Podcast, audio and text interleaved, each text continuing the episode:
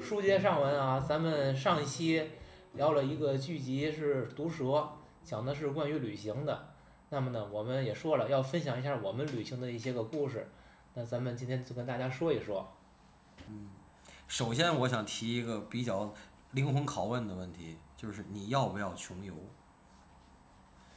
呃，非常确定的回答，不要。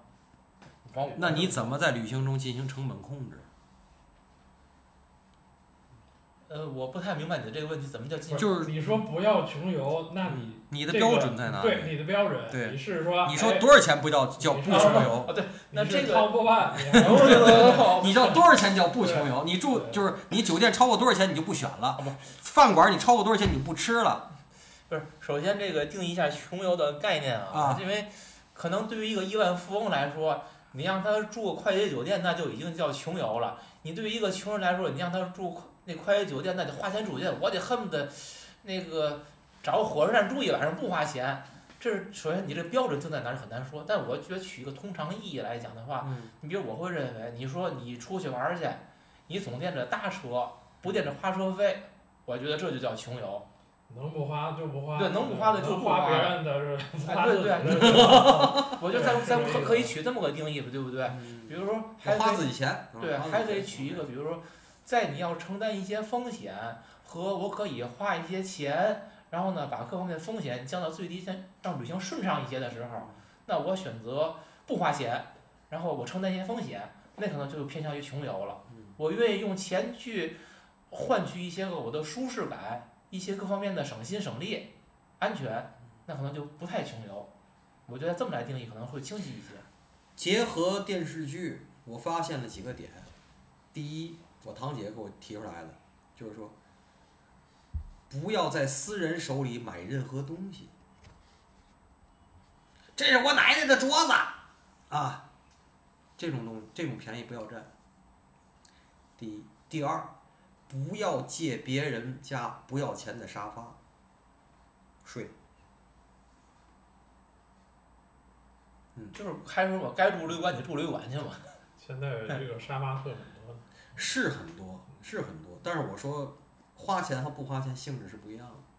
嗯，这个这个间隔年这个事儿吧，哈，这个从国外传到咱们这儿，好像已经是很时髦的事儿。要没有这个新冠这一年多，给喊个刹车呀！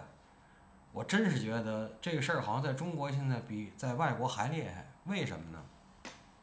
我告诉你，中国为什么现在间隔年大学生出来旅游的这么多？你们想不到，宁老师绝想不到。你知道为嘛吗？就业形势太差造成的。考不上研的，没找着好工作的，先玩一圈儿。反正花的是爹妈的钱。对，才有这么多过间隔年的，而并不是说学洋人，学洋人只是一个概高概念，其次是因为咱们就业环境的恶劣造成的。可是这么一新冠疫情来了，把所有东西都给停了。可是我见过的，我这么说啊，我泰国去过三趟，越南去过三趟，斯里兰卡斯里兰卡一趟，尼泊尔一趟，哎，马来两趟。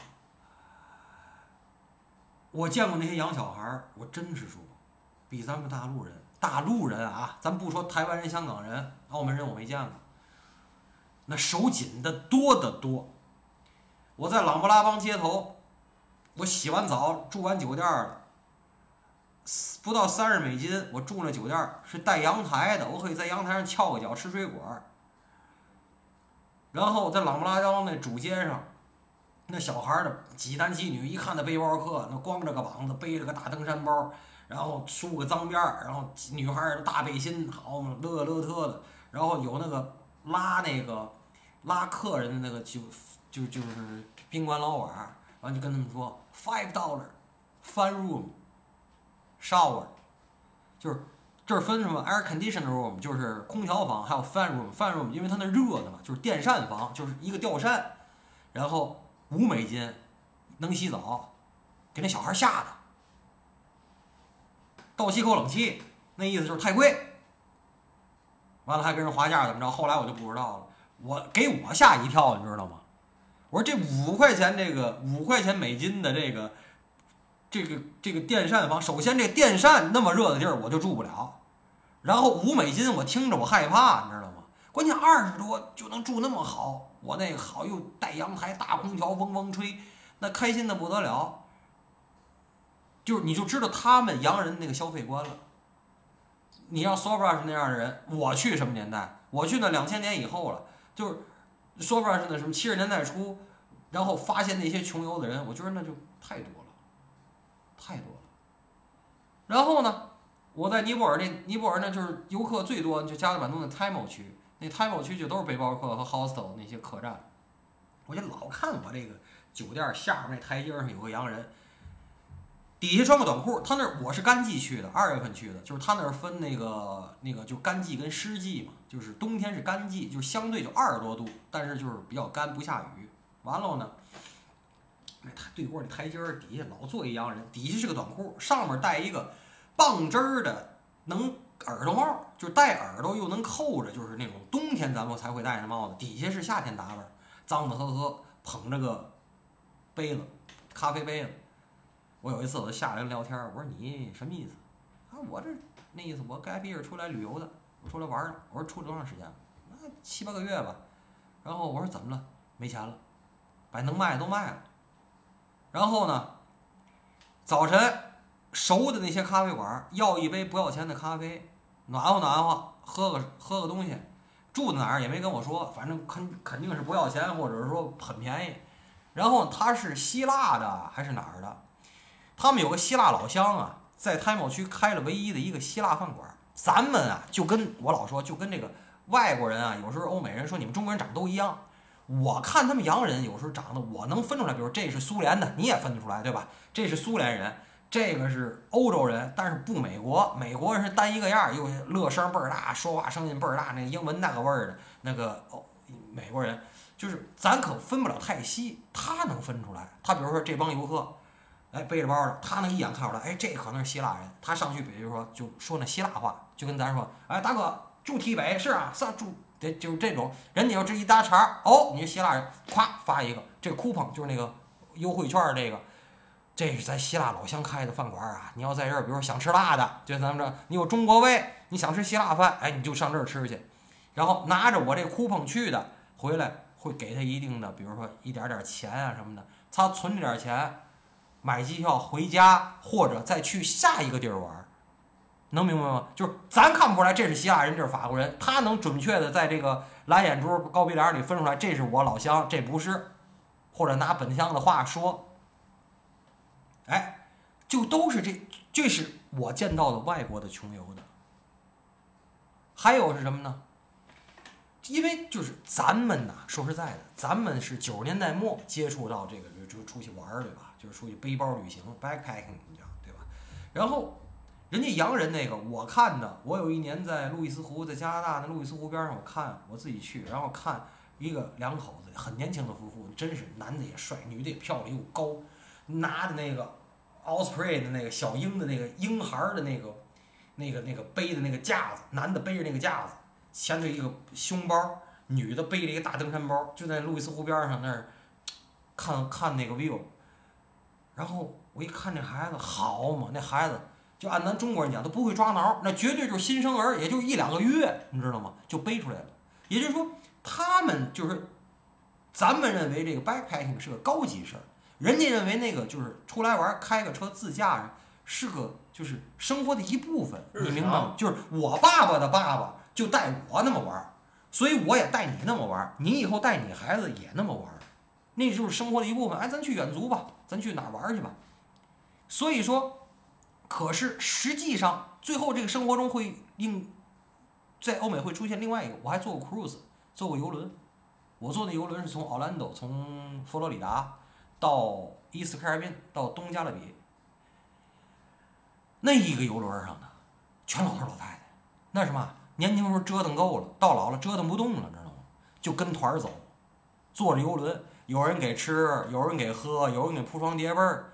好呢，一个老太太带七八个箱子，因为那帮老太太倍儿财迷，我反正也得给你小费，你明白吗？我这七八个箱子上去，我一天晚上一套 dress，一天晚上一套 dress，因为晚上都是吃 dinner 的嘛，就是那种有台布的那种，就是就就就不停的折腾那些服务员，完了干嘛？他省去了所有自己计划交通、计划住宿、计划吃什么，他什么都不管，他就是交钱，然后我就跟着走就行了。这是年轻时候折腾够了，你明白吗？而不会像咱们现在有那些抖音什么老两口什么壮游西藏，老两口壮游欧洲十五国，没有那个啊。欧洲那帮老那帮，我看那帮老头老太太，好嘛都是就是坐游轮，我就我恨不得多一步都不走，然后弄七八个箱子，这是一种。还有呢，我见着那个，在上海好像有，但是没推广出来。这是咱中国可能跟咱中国的这个概念上不太那什么的，就是反贷款。这个安娜懂，他们是到六十，我把这个房子我不还完了吗？没两年，我给抵押给一个公司，我每年这按房子这房值，你给我我们俩花多少钱？我死了，房子归你，跟孩子没关系。我死的早，你占便宜；我死的晚，你这公司就亏。然后我见那老头老太太是干嘛呢？拿这钱买一房车，俩人就开出去了。人家外国男女都会开车，就开出去了。开出去了是开出去了，会有这种，比如说老头先死或者老婆先死，你知道吗？死了以后真的就是有那个就地埋了的，埋完了是火化还是嘛，继续开车往前走。认不认识新老头老婆儿咱都不知道啊，但是继续往前走，就是那个电影儿。为嘛我看那电影特感动？就是《爱在记忆消逝前》，唐纳德·萨斯兰跟那个海伦·米勒，那个电影儿那那俩老头老婆那特别好看，挺好的，俩老混蛋，都是都是癌症嘛，都是癌症嘛。我特喜欢那电影儿，特别感人，很温情，挺好的。很温情。哎，那个就是当然有有它商业片儿那种就是商业成分在，但是我一看就特唏嘘，很很真实，和我在美国见的那些，就是我讲的那些，就是我是讲的也是都是美国或者说欧美的老百姓，我说的是老百姓啊，就是他们会怎么对待旅行这件事儿。就听你讲的，其实我会觉得可能跟咱们有个很大的区别啊。旅行对他们来说是生活的一部分，这不是一个高级的事儿，就是但是对于咱咱觉得不是高级啊。咱们来说高级不高级，我搁一边儿，我觉得咱们的旅行目的性很强，就是咱们的旅行是我为了旅行要旅行，所以我去旅行。但是对于人家来说呢，可能是就是我的生活当中时时刻刻是旅行，就跟我去上班儿、跟我睡觉吃饭一样，它是一个成分而已。我听你讲会这么一种感觉，还有一个问题是，旅行的成本低，成本低是不是得看你去没有门票，绝大多数景区都没有门票。嗯嗯，东南亚的景区原则上外国人的门票钱是本国人的五倍到十倍。哦，嗯呃，美国敢找你要钱的 national park，那真的得是说得出来的东西，否则都不要钱。然后真雪山也是，我老说，我说我去四川，我后来啊，一开始我去川西，我觉得哎呦，翡翠一样的湖水，哎呀，湛青碧绿的，然后发着冒着蓝蓝的光，哎呦倍儿美。结果上 Rocky 上落基山里头看这一溜儿，哪个湖都是雪山湖，全那颜色，你知道吗？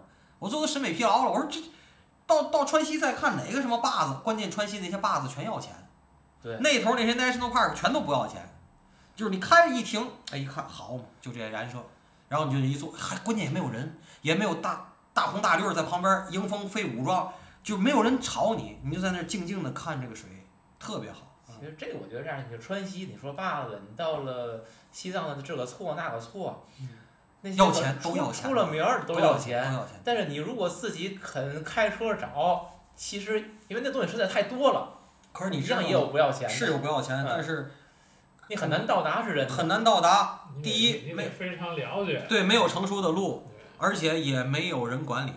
没有，我告诉你，我去那个、那个、那个好多那种就是不要钱那些 national park 是小的 national park、第一，他会没人管啊、就是有人管，但是那种怎么说？他日常巡查可能是一个礼拜来一趟。嗯。然后他们怎么说？我给你讲几个几个道理哈。呃，有一个我去了一个特别不是太常去的一个 national park，然后，哎，我说这个地儿。他们那他们那儿的那个擦屁股纸啊，是那种草纸，你知道吗？就那种再生的，你知道黑乎乎、黄不唧唧，就是土黄色儿那个纸。然后他那个板儿写的就是说，比如那意思，我看好像是五到七天来一个人，就是比如说做这个，就那个厕所嘛，就是然后那个纸好像是用完了，然后他就告诉你在旁边哪儿一个柜门里头，你们自个儿拿出来续上搁里头，这还不叫事儿。我一哥们儿，就我说我那个，呃，美国国家地理的美国国家地理啊，咱说好不是中国国家地理啊，美国国家 National Geographic 的签约摄影师，是咱们华人之光。我老说他在美国，他经常拍印度、巴基斯坦和这个阿拉斯加，他是爱普生的，每年那个台历的那个都是他做的嘛。他有一年去拍阿拉斯加，他跟我讲，他说那年就是非常危险，他去一个 National Park 去拍。那 national park 是怎么着呢？就是你先登记，他那 camping site 嘛，就是你的那个可以扎营的地儿，你先登记，你登记完了，人给你交了钱，那是要钱的。然后你交了钱以后，你登记，然后你说我要哪天哪天到哪天哪天我要用这个，行，人说哎行，完了收完了，然后支票什么怎么着的都弄完了，付完了都好了。你那天去去的时候呢，在那 national park 的入口，他给我照相了，有一个登记表，拿防水笔写上，写完了还有一个塑料纸。那塑料纸要盖上，就是别让那水什么的印了。你写你哪天进去的？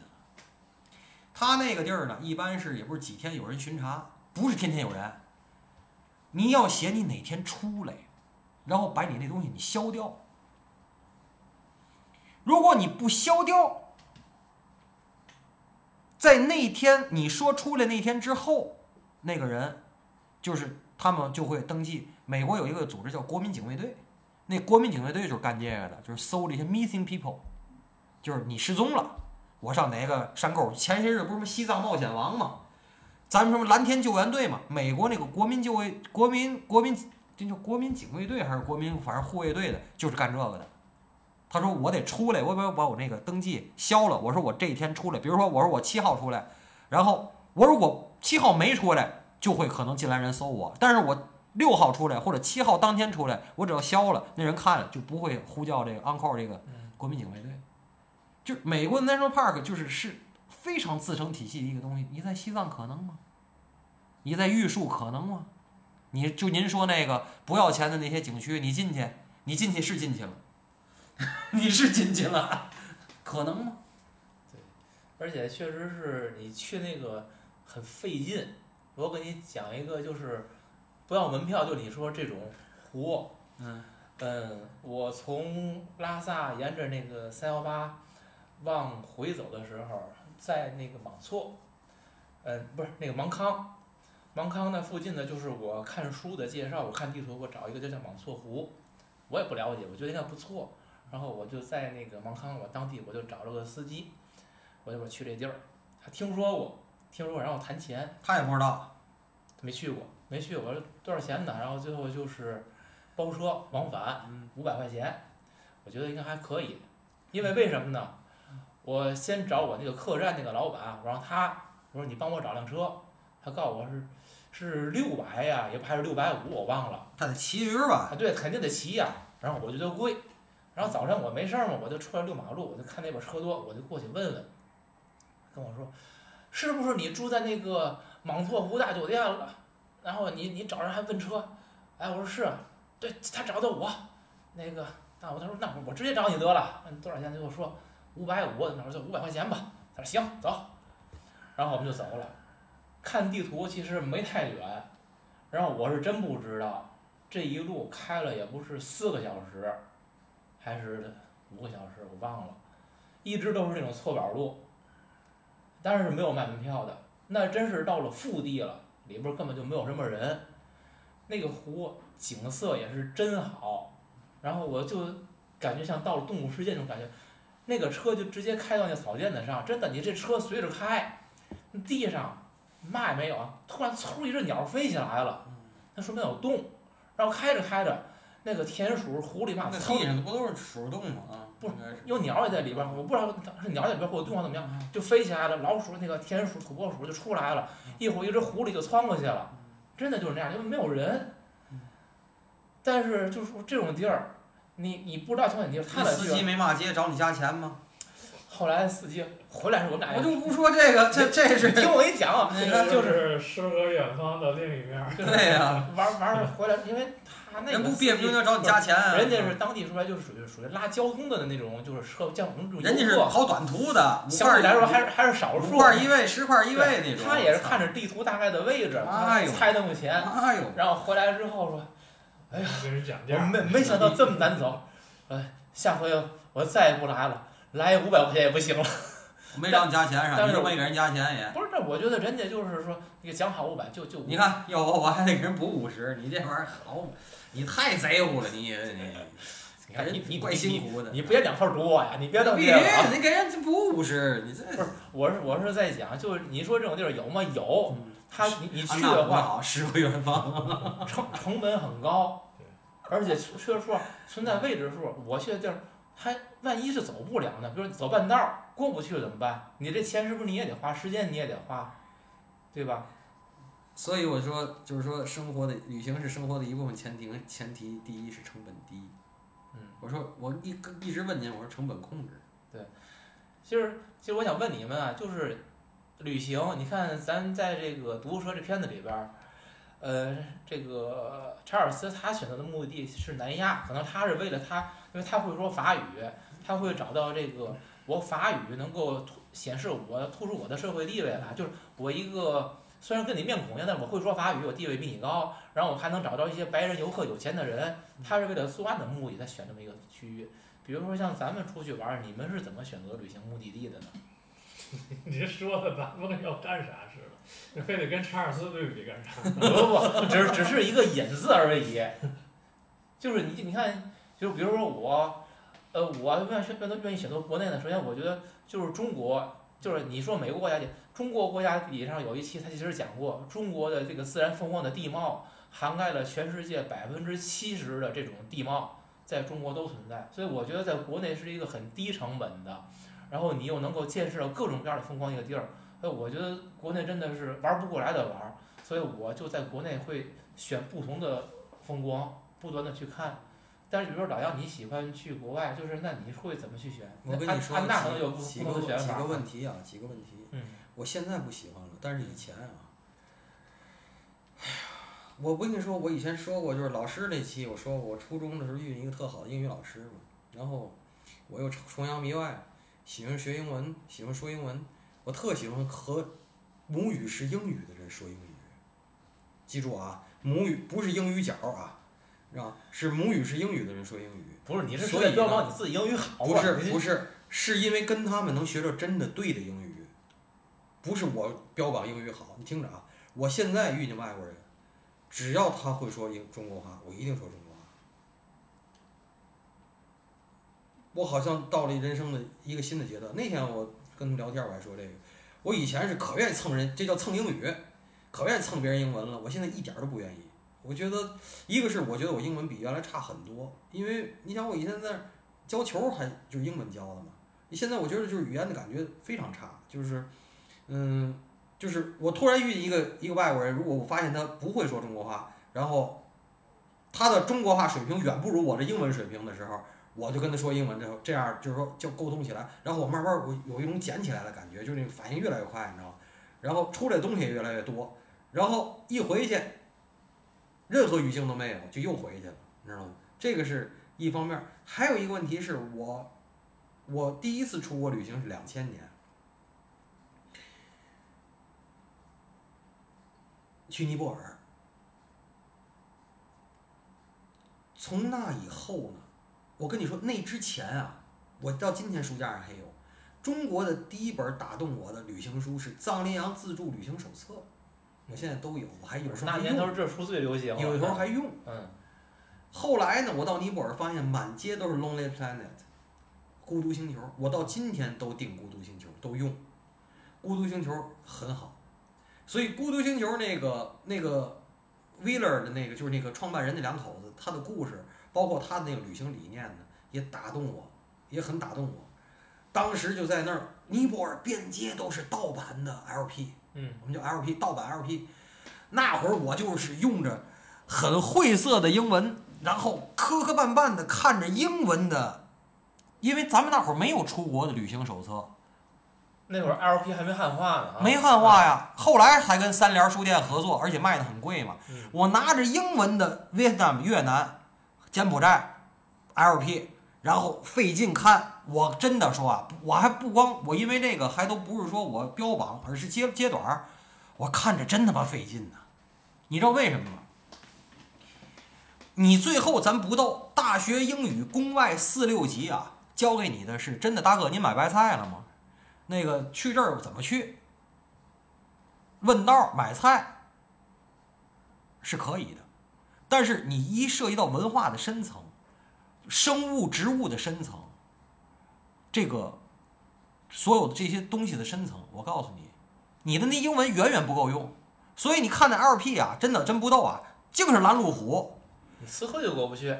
对，你就反正完了呢，但是咱就有咱们阅读理解的那个那底子，反正就是他他他通感通感，夸夸过去，然后自个儿再写成中文的这路书，我今儿要先到哪儿，后到哪儿，怎么回事？怎么回事？怎么回事？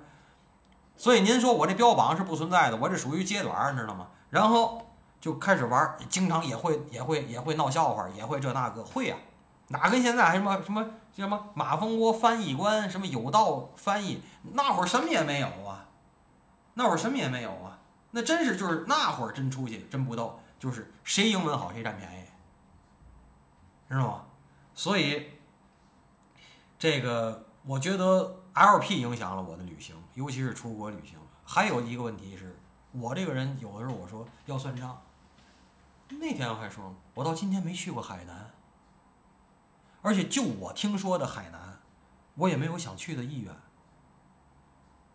他同样的那个酒店，我以前在越南旁边住的那些，就是番茄海滩，我住那些酒店，五星级的，一人一个地上架起来的茅草屋，那 bungalow，外表看着 bungalow，里头是纯现代化的，各种就是你想得出来的现代化啊，四十多美金，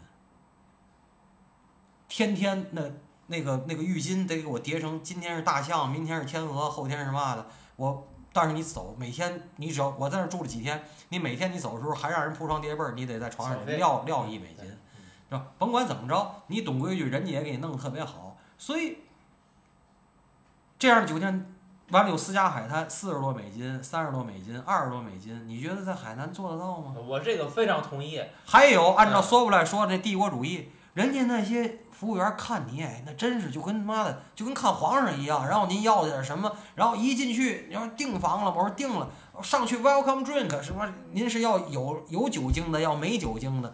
我那得来有酒精的，哐一个长岛下去，嚯一个，哎呦那几那高兴的不得了，你才花个三十多美金对，二百多块钱，当时一比八点多，两三百块钱。你在海南可能吗？海南海南一张嘴，你妈傻逼，穷王八蛋！那不我我我接受不了，而且海南，你看我说是这样，首先海南你要可能是我穷不是，真的，可能是我穷。这话得拉回来说，你知道吗？首先海南你得海滩你也得分，你说你要去大东海那种地儿，没去过。它是便宜一点儿，可是沙滩质量会差，它也脏。嗯但是你要想去好点儿，你就奔着亚龙湾，还有什么新的那什么新的什么湾是我忘了啊，嗯那几个湾，首先吃住很不方便，你都跟着酒店里边儿，嗯那五星级酒店是好，可是就很贵。嗯你花着那个钱，它绝对不如你直接去东南亚，嗯都是人哪哪都是好好的海滩，嗯还便宜。我为什么要去海南呢？嗯所以我说，你有花那去海南的钱嗯，你不如去东南亚，海滩面积还大，可能你花的钱并不会多，你还落一个出国。然后呢，再有，那你如果想图便宜，你比如说你是去大东海，反正都是那个，就是那个三亚那那那一块儿嘛，你去那块儿，那你大老远跑那儿去，你图啥呢？我去北戴河不完了吗？嗨，别提了，我这正好想起一句，拦您一句啊。我有一年从那会儿还上班，我从番茄从越南从越南刚回来，然后转过来没俩礼拜吧，公司团建上葫芦岛兴城，嗯，完了说到那海边儿，我这刚从越南回来，你知道吗？我一看我说，我说这是海，这是沙滩吗？全是石头塌了，你知道吗？我别说光脚，我穿拖鞋都硌脚，你知道吗？硌得我都脚都快崴了。我说这叫沙滩吗？尤其我俩礼拜之前在那个地方，你知道我这，哎呦我的天哪！没有没有没有什么可比性。哎呦，我的妈呀，我真是不行，真这这这区别太大了。那安娜喜欢去哪儿？你像你说的，国内都有，我就不出国了。我觉得这是不一样的，嗯就是一个是风土人情，那是不一样的，这文化背景也是不一样的。是是，这些个你在国内是体会不到的。对我那局限于自然风光。嗯，但是你总得跟人打交道，是。你总得是一些个街道啊，一些环境是总是不一样。我告诉你，去你自然风光也不一样，肯定是不一样，嗯，因为它这有这个，同样是一座山，你搁到日本，你跟搁搁到国内，你看的感觉是不一样的。因为你去的时候过程中的期待，然后包括跟当地人的一些个交流，包括一些个东西，呃是不一样的，对吧？这是有一个情感因素在里面。在你提到这个情感因素，可能我就想延伸到下一个，就是出去玩儿，咱们会和什么样的同伴一起走？然后在路上你会遇上不同的人，然后跟这些人这是怎么样一个交往的过程？就首先同伴选择，然后是路上的陌生人。这个我估计老杨会有有话会说的。您先说。我我现在，我以前是喜欢一个人走，然后呢，路上可能会遇上不同的陌生人，会去和别人交谈，有时候可能还会去主动和别人交谈。现在的变化是什么呢？因为是拖家带口，所以我基本是不会一个人出去，很难有一个人出去，就是要不带孩子，要不全家。由于你本身你周围有同有人了，所以呢，你可能就跟别人交流的机会就更少。所以以前出去会有很多旅途当中的感受、见闻，一些新的东西、不同的东西在冲击着你。现在觉得可能出去这种冲击是非常非常小的，因为你是局限在这个家庭的范围内了，你的交交流也是家庭内的，然后是你们内部对于这个玩的地儿有一些感受，而且现在还有一个大的环境是，中国的所有的景区景点儿都是同质化的，就是你不管你是山。是古镇还是什么东西，千篇一律，所以你这个新的东西越来越少了，而且商业化东西已经浸润的无处不在，大家的思维方式、想的事儿其实都是越来越一样，所以那种冲击少了。包括在外边呢，以前可能会愿意跟别人说说话去，现在发现我觉得可能也是跟年龄，一个是自己不想说话，第二一个就是我对别人的东西越来越不感兴趣了，所以我不会主动和别人说话。别人主动和我说话的时候，我也是能拒绝就拒绝，能不说就不说，除非是某种条件下可能已经熟了，也许聊几句，但总总体是能少说就少说。你们呢？对呀，我关于旅伴儿的选择，我在我一次游记按照天儿按照天儿写，就是一天一篇的里边儿，其中有一天我专门儿因为没什么旅行的内容，我就专门儿写过叫什么兼论旅行的意义，同伴儿的选择。呃，我最早的在国内玩儿，我有一个特别好的旅伴，安娜也认识，就是八二四王先生。呃，他是处女座的一个男生，好多人还说我们俩好基友。然后我们俩天天路什么相爱相杀，打得不得了。我们俩一块儿走过四姑娘山，呃，走过丽江啊、丽江、阳朔、桂林、广西，还走过石家庄、苍岩山、呃驼梁。剩下的短途的就不说了。我们俩配合非常好，嗯，完全互补。他那会儿颈椎还行呢，他我是很不喜欢开车，他是车开的非常好，但是他不喜欢计划，我是计划的倍儿好。然后呢，每天我说住哪儿怎么弄，然后呢，每天晚上一结账，每天晚上报账，我记账，然后结账，结账完了俩人往锅里添钱，然后配合的非常好，我们俩。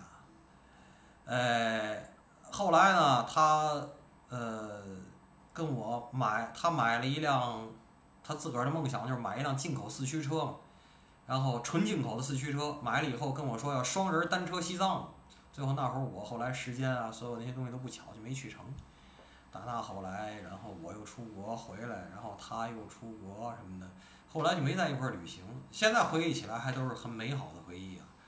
这之后呢，也和身边的人呐什么的都出去旅行过，有好的情况，有不好的情况。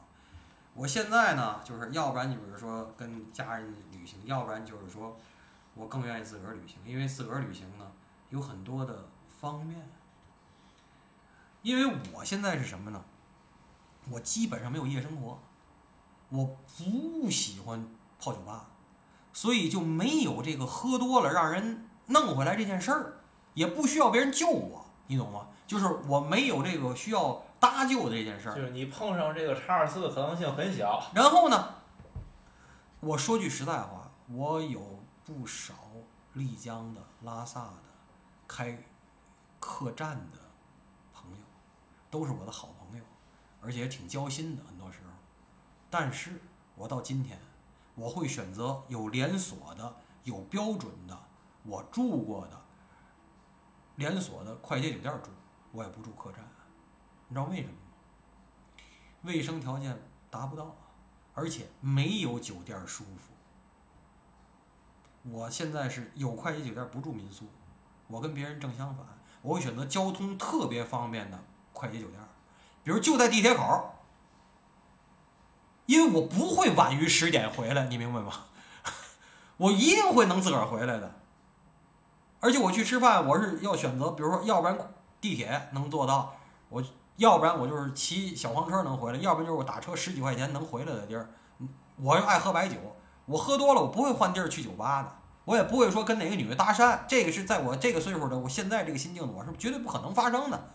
谁陪谁聊天啊？你跟我聊天，你还你还学东西呢？我操，我是不会干这赔本买卖的。不得收费才行了。收费我也不干呢，妈神经病。所以就是说，这个为什么基于这个呢？就是。我们有一次几个人去斯里兰卡，最后不欢而散，打成热窑啊！嗯，我真的跟你说，就是说您可能也遇见过，当然你你是做领队不一样。我们这种就是自己召集的活动呢，经常会遇到，比如说这里边有财迷的，有不财迷的，有人是人均五十块钱 A A 制，超过 A A 制人家不吃。有的是人均少于五十块钱，人家不吃。今天有个下午，我说想去家这个，比如说我想去那个吉隆坡的这个博物馆，这俩博物馆我算着能四点半之前能看完。人家说那儿有一奥莱，但是在城市外边，人家得去。谁也不将就谁。好，你我去我的博物馆，你去你的奥莱。我四点半完事儿了，我问你，咱俩定四点，比如五点在双子塔那儿见面。你说我没遛完呢，谁他妈等谁呀？我凭什么等你？或者你等我，你凭什么等我？然后晚上咱哪儿吃？那告要吃网红店，我说网红店他妈就不能吃，那骗人的。咱吃哪个哪个他妈那个哪个夜市去？我知道那夜市，人告诉那夜市太脏，那最后去你妈的，就是各走各的呗。能明白吗？我觉得把四个半小时花在博物馆行，人家觉得四个半，当然奥莱我也溜，我不选择这个时间溜，因为奥莱开到晚上九点，咱晚上就是博物馆关了咱再去。对。人家觉得不行，人家要错过了呢。人我这这那博物馆有嘛劲？所以就是消费观、收入、基本收入、对待旅行的态度，甚至三观，很难一致。所以这旅伴的选择到今天，我也觉得这个话题对我来讲没有意义，不存在这个问题，没存在这个问题。我不会带生人旅行的。我在重庆有朋友啊，跟我说过，挺有钱的。说杨元，你呀，我就想给你出次钱，你说去哪儿，咱去一回，全程钱我掏，我就想看看你怎么玩，然后你每天聊什么，想跟我让我来把真人秀，知道吗？我当年好像还动过心，现在我相信没戏，现在不可能。嗯，谁你妈给谁出钱？再说你给我出钱，我得听你的，凭嘛呢？所以这个是不可能的。这个就是听起来挺好，实际没看起来没可操作性，或者听起来很美。对，就是因为你一操作的时候，你发现全是问题。对呀，就只是那个表面好看而已。对呀，所以说，你今天跟我说旅伴的选择，我我如果是我，我就告诉你，我不选择。除非家人，家人你怎么你都得包容，否则我不选择。我凭嘛将就你啊？对，你家人我必须得包容，别人我凭嘛将就你？因为消费观，我说我现这个啊，这地儿没劲，咱拔腿走。哎呦，不行，我遇上过，对吧？咱自助游啊，这，咱都咱都自助了，咱这想不走不就不走吗？我说还想走就走呢。对，就这个大伙儿一块儿拼着。您做领队，您应该懂我说的这些我东西。我我不是什么领队，我只是偶尔的带朋友出去玩儿。嗯但是你说这确实就是，虽然我消费观，对，就是虽然以前我喜喜欢一自己走，但是也和别人比如在路上碰上的，或者朋友一块儿出去玩儿，真的你这个问题，人和人之间谁也没法迁就谁，嗯你也没有义务去迁就别人。人对，都现在人想自己想那么多。现在人更个性，就是更没法迁就，就是一旦出现这个分歧，然后它会不断的放大，然后这根本这旅途所以最后是不欢而散的。不愉快，是很很不欢而散难愉快，对。嗯，对吧？嗯，那咱们都出去过很多的话，就在旅途当中，你们有没有遇到过什么一些危险啊？不一定是像这个咱说聊毒蛇时候那那种危险，就是其他的，比如说有来自于有些风险，的还是自然的？都有可能啊。比如说你发遇上了危险的人，我一个好或者朋友，我一个好朋友原来去尼泊尔的时候，是路上就是我们是一起去的，是因为当年去野牦牛队去青藏线在一起，就混得不错。然后那两夫妇，后来我没跟他们去，他们自驾去新疆的时候遇见过危险。哦，就你遇见过危那个以前险讲过那个嗯嗯，遇见过危险，那个就有点敏感，不太好说。对，然后我反正就是，我这个人是遇见一个事儿我就解决一个事儿。你像我在腾冲嘛，嗯我在腾冲，我爱留自由市场，我一个很好的保温杯我就插在外头了，嗯就插在我包外头了，嗯我都不知道。然后那保温杯，日本的，然后就我从这自由市场从这儿进去，有好多菜我不认识嘛，那云南。嗯溜到出去，我说我渴了，一拔我也拉和，我没交出来清了嗯，一拔没有了。嗯丢了。我打那以后我长心眼儿了，我是把保温杯外边套一个保温套，那保温套上面我缝了一个揪儿，那揪儿套一个快快挂，哦挂我包上嗯。你一蹬，你一蹬，我不就知道了吗？因为那个因为那个套儿特紧的那哦保温套，明白明白就，就在那儿呢，在我桌上了嗯，所以就就不会丢了嗯。所以每次都是都是这种，然后。反正我是出一个事儿，我解决一个事儿。然后我每次出去，我带的那个钱包呢，是我专门的一个布的钱包，又轻，然后呢是上面挂一个链儿，挂着皮带的。我是挂着皮带的。你要偷呢，你得反正你得你得等我一下，你不等你是拿不着。而且现在说实在，手机得挂好了是真的，谁还拿钱呢？尤其国内玩儿，手机特重要。嗯，其？实其实危险的还是来自于，就是有一回在云南也是遇到那个，呃泥石流，下完雨，他那个把那个路冲断了，然后可能前面可能就三五辆车吧，我们在这儿，然后就等着他怎么走，然后等着等着上边儿哗就听见有动静儿，然后呼噜呼噜呼噜下来一堆下来好多那石头，然后你就在外边儿站着站一会儿，呼脸上镜眼镜儿嘛，就是被蒙上了，全是一层那个泥。然后那回反正就就回来了，往回走，呃，然后第二天他就修好了摆那儿，他不留了，嗯。然后下边是拿那个木头垫起来的，就是好几根木头原木，嗯。然后把这儿把这个路给给连上了，连上了，然后就就就就往前走吧，然后前面有辆车背儿就看着就是中国的这种大妈啊，然后不知道怎么回事，他在过这个桥之前呢，他下来了。然后打着伞，上面还滴着水呢，然后这车往前走，然后这个人就下来之后也跟着往前走，那我不明白他为啥你不坐车一次过去呢？然后走着走着可能不行了，雨大了，然后哗哗流嘛，然后那个车就停在那木头上了，然后这人拉拉车门又坐上去了，我我就很无语，你知道吗？这 这神这，逻辑是吧？这这是我就反正就遇见过一次这，反正嗯你要说旅行的危险呢，我那危险你们谁都你们谁都没到我这个级别。我去西藏三次，第一次时间不凑巧，第二次想去冈仁波齐神山转山，发烧，第三次直接高原肺水肿，ICU 住一住住五天，，差点的死了。这个在人家大夫告诉我超过四千五以后您别来。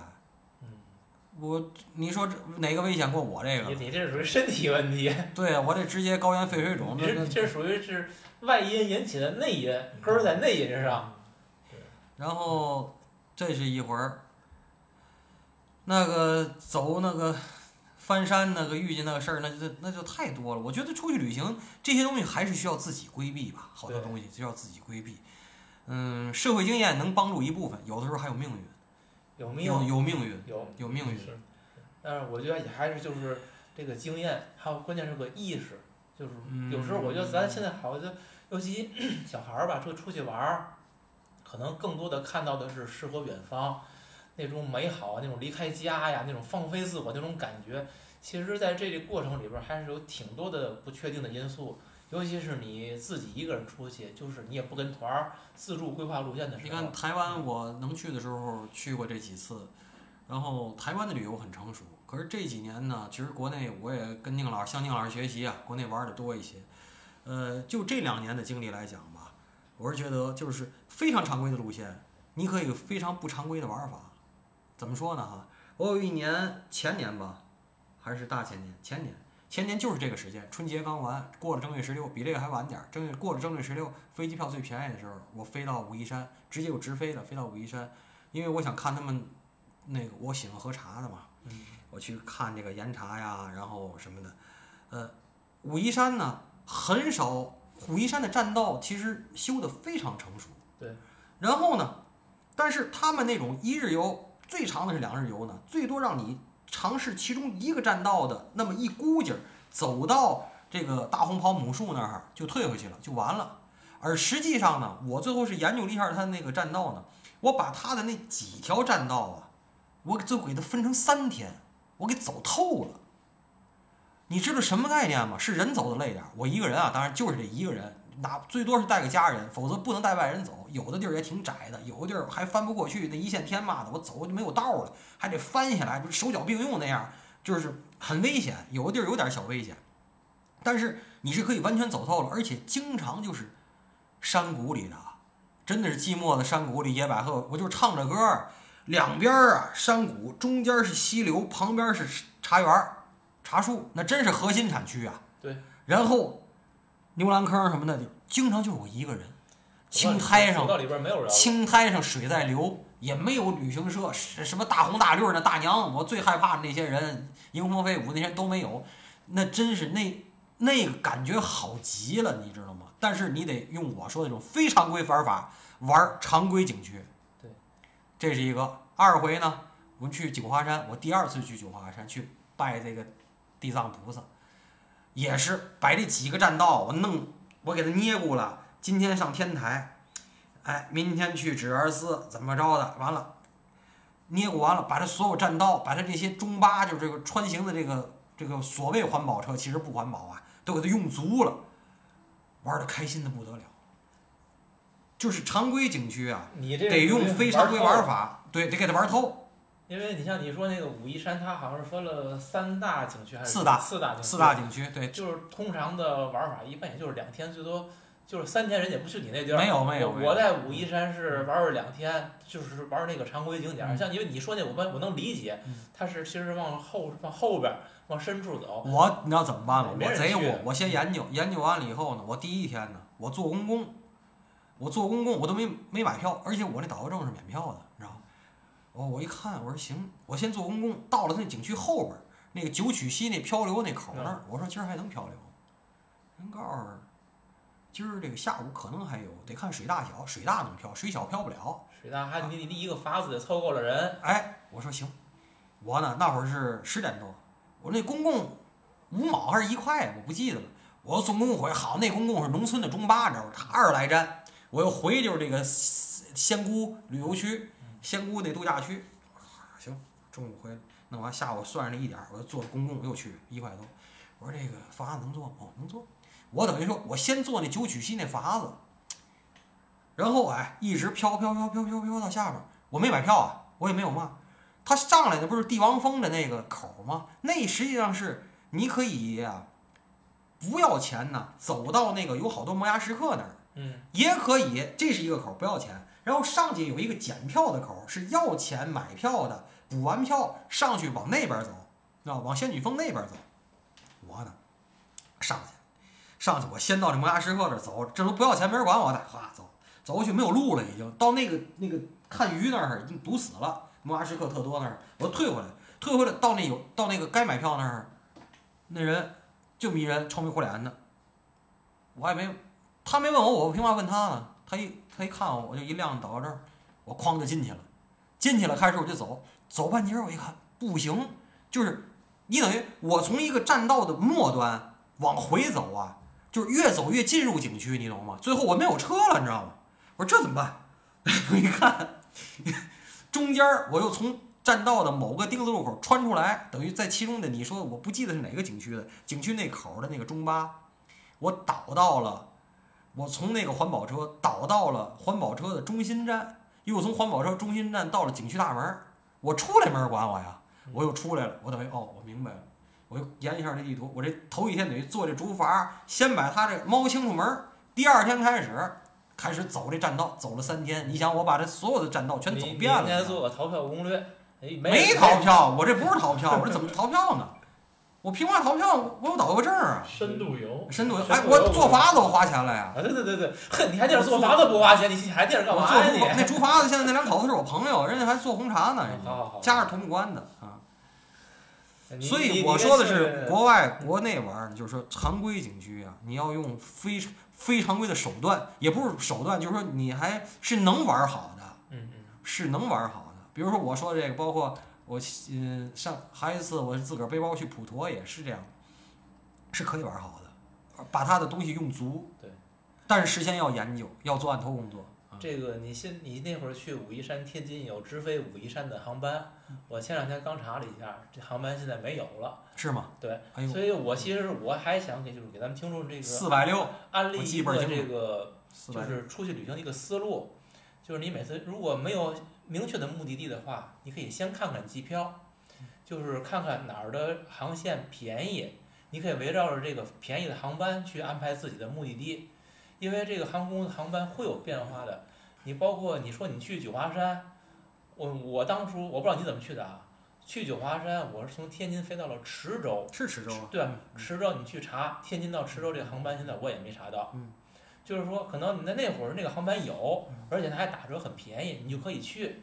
如果你将来你想去的时候，可能那个航班你知道什么吗？那因为嗯有咱们中国在前两年经历一段，就是各个小的三四级城市都要盖机场，然后鼓励着支线支线飞机，嗯对，一一新冠，全全停摆了。对我的是说，就是你看有便宜航班的时候，你就可以考虑去嗯，尤其是小地方嗯，你更要优先去，因为那个航班也许将来就没有了，而且但是现在又吹了，我最近查是嗯小地方票贵，比如说你像飞广州跟飞佛山差七八十公里，飞佛山贵，飞广州便宜，因为广州航班多。对，而且有时候一些支线它并不便宜，支线可能会贵，所以嗯你越是看见小地方如果有直飞航班还便宜，优先考虑。嗯，我觉得这是应该是一个旅行的经验吧，跟大家分享。嗯，我刚才就是说跟大家谈这个谈危险的问题，其实我觉得危险应该是分成两种啊，一种是这个你走路是跟你自然面对的时候一一种风险。嗯，我给大家举个例子是这个我在云南的时候，在独龙江。独龙江，你走到它的往里走，它会有一个可以到中缅边境的地儿，嗯那儿有一个月亮瀑布，它那个瀑布就流流下来，然后是一个小水池子一样，它汪了很多水，然后再往下就是独龙江，这块距离其实很短。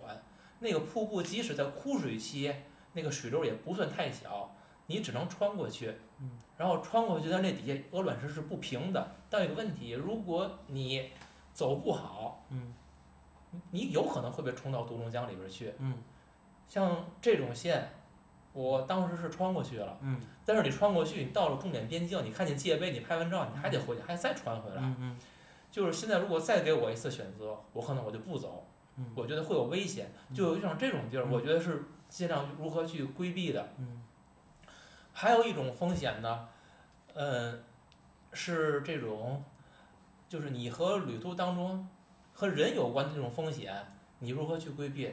嗯，我有一回还是在在云南，在昆明，昆明就市区里边某一个公园，我忘了。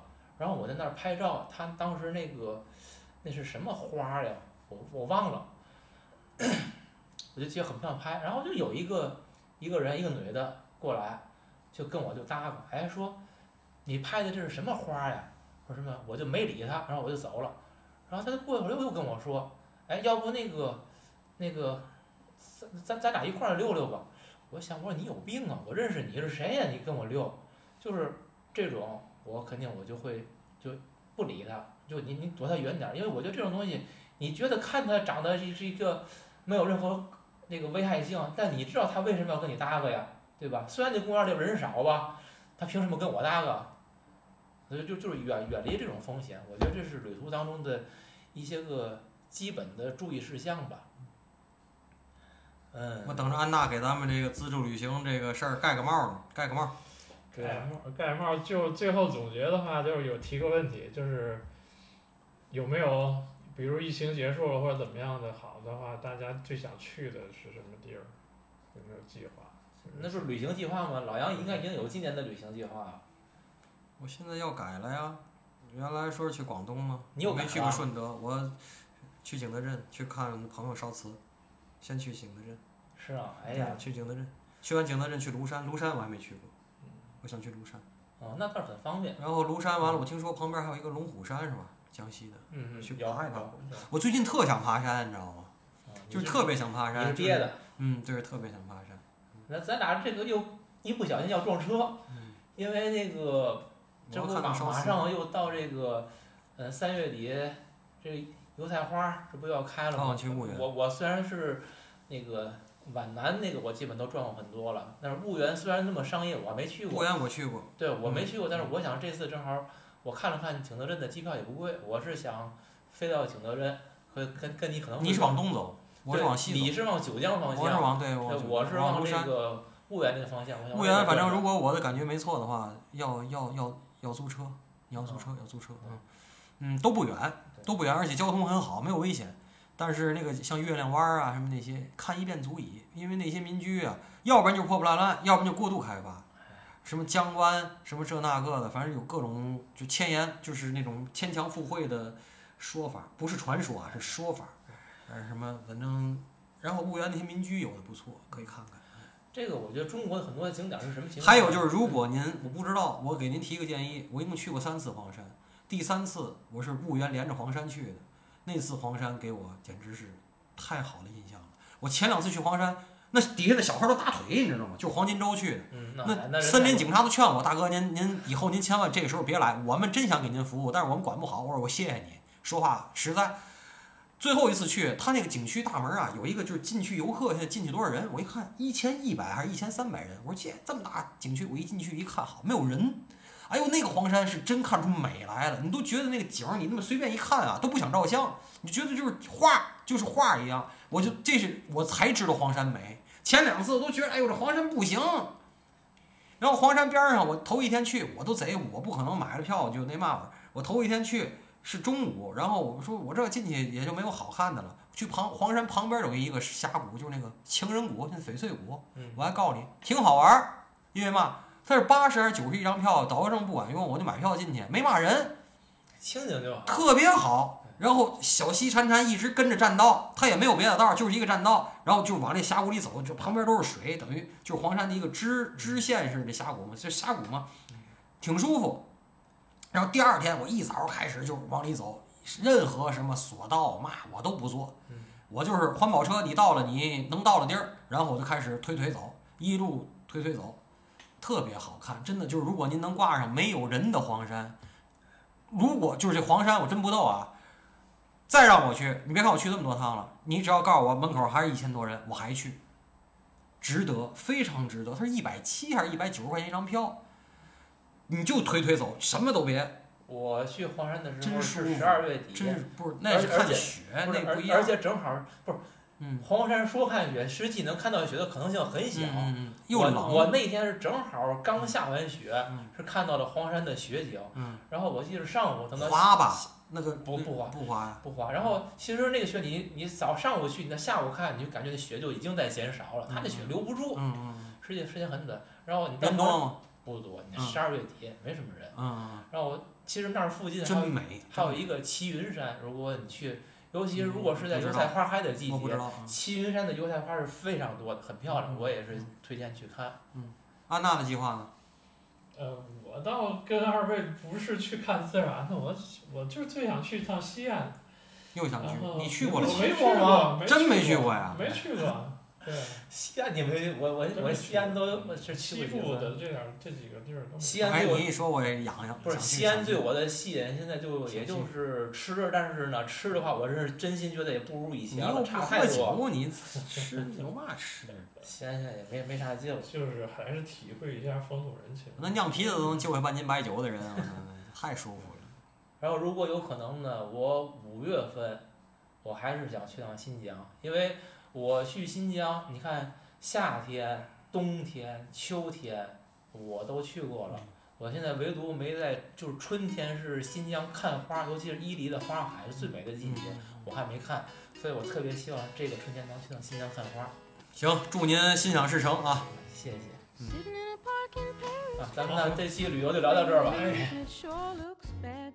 They won't give peace a chance. That was just a dream some of us had.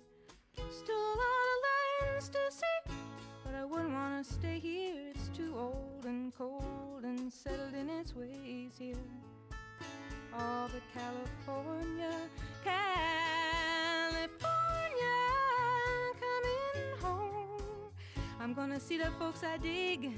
I'll even kiss a sunset pig. California, I'm coming home.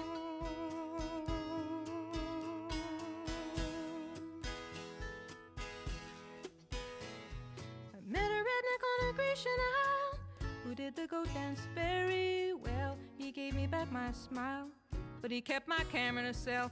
Oh, the rogue, the red, red rogue. He cooked good omelets and stews, and I might have stayed on with him there, but my heart cried out for you. California, oh, California, feel good, rock and roll band. I'm your biggest fan, California, I'm coming home.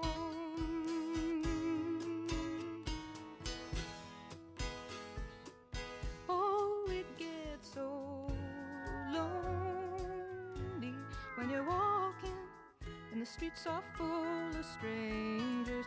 All the news on you read just give you the blues.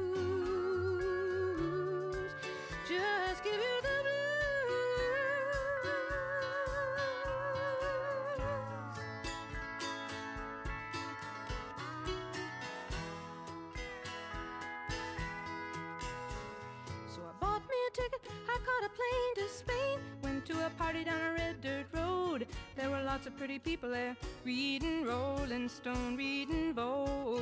They said, How long can you hang around? I said, A week, maybe two, just until my skin turns brown. Then I'm going home to California.